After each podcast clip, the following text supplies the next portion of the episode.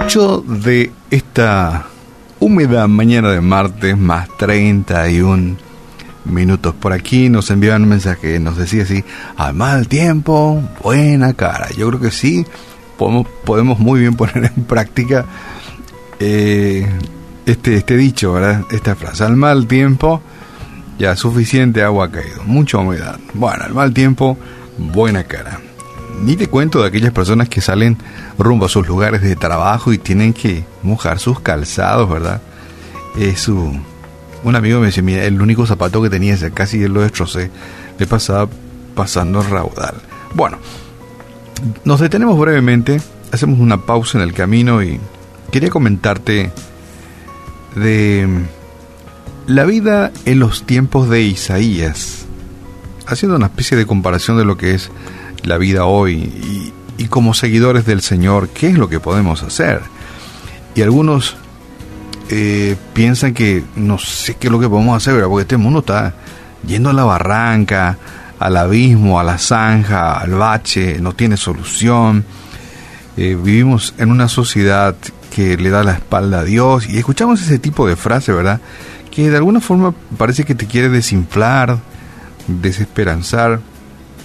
Pero no tenemos que perder la perspectiva de que el Señor mismo nos dijo que no iba a ser fácil la tarea de llevar las buenas nuevas, de influir en la vida de, mucha gente. Tal vez no cambiemos los 8 mil millones de vidas que hay en este planeta, ¿verdad?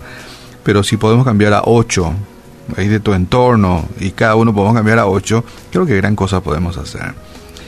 Dice el Salmo 96, cantad a Jehová, bendecí su nombre, anunciad de día en día su salvación. Eso es lo que puedes hacer vos, puedo hacer yo y podemos hacer todos, ¿sí? Cantar a Dios, bendecir siempre su santo nombre y este agregado que es tan importante, anunciad de día en día su salvación, que Dios tiene poder de cambio. Y, las condiciones que enfrentaba Isaías en su país o en su tierra eran impresionantemente similares a, a las que hoy día nosotros estamos viviendo, ¿verdad? Abundaba la violencia, el engaño, la injusticia, la conducta autodestructora. Uno dirá, ¿y qué es conducta autodestructora? Bueno, la gente que, que anda sin poder largar la botella del alcohol, el que se droga, el que no cambia sus actitudes negativas son personas con, eh, con conducta autodestructora. Y en su búsqueda de las soluciones para sus problemas, el pueblo parecía una persona sin ojos que tropieza en la oscuridad. Así era la sociedad en los tiempos de, de Isaías. Y hoy podemos decir, se ver lo mismo que estamos viviendo hoy, ¿verdad? Una sociedad con los ojos vendados y que comete muchos errores. Muchas lágrimas, mucho dolor, muchos chichones. Hoy el público reacciona al crimen, o sea, la sociedad reacciona al crimen exigiendo cadena perpetua, cárcel al violento.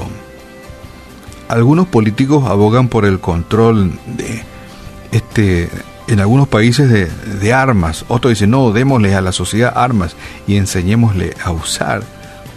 Por lo menos esto no ocurre aquí en nuestro país. Mientras tanto, gastamos millones para ampliar cárceles, prisiones o mantener a un número importante de reclusos. El problema es que estos esfuerzos tratan solo con los síntomas de la enfermedad de una sociedad. Sí, síntomas. No curan el mal y eso se replica año a año, se va repitiendo. Hoy, tal como en la época de Isaías, estamos haciendo un paralelismo, el verdadero problema detrás de los males de nuestra sociedad es que la gente le da la espalda a Dios. Algunos lo llamarían la rebelión contra Dios o sociedad anti Dios. Y mucha gente rechaza a Dios porque riñe con su conducta. a mí me gusta las barras, la vida fácil, andar por ahí, me drogo un poco, me alcoholizo. El libertinaje. Y por supuesto que ese tipo de personas no quiere saber nada del Señor, vive la vida a su manera. Pero si la gente se arrepiente de su manera torcida de, de autodestruirse, Dios mostrará su misericordia y si no se arrepiente la sociedad como ocurre en la vida de muchos, pues Dios traerá juicio. Así de sencillo, ¿verdad?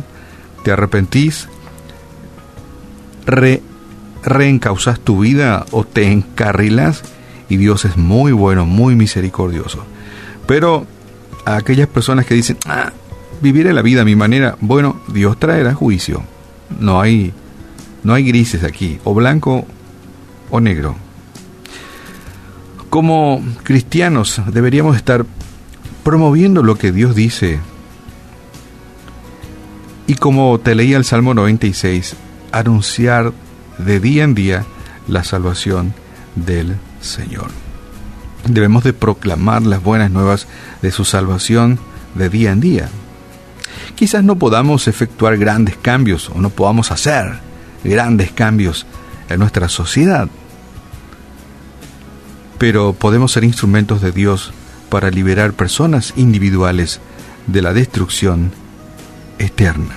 Qué lindo es escuchar el testimonio de una persona que decía, mira, yo mi vida es un desastre, mi matrimonio, me separé tantas veces, eh, estaba en el alcohol, en el virorí, ¿verdad? Y un día vino la hermana Agustina y ella nos habló del Señor, nos abrió la Biblia y tuvo mucha paciencia, nos predicó con su vida y llegamos un día a los pies de Cristo y hoy nos estamos bautizando, por poner un ejemplo, ¿verdad?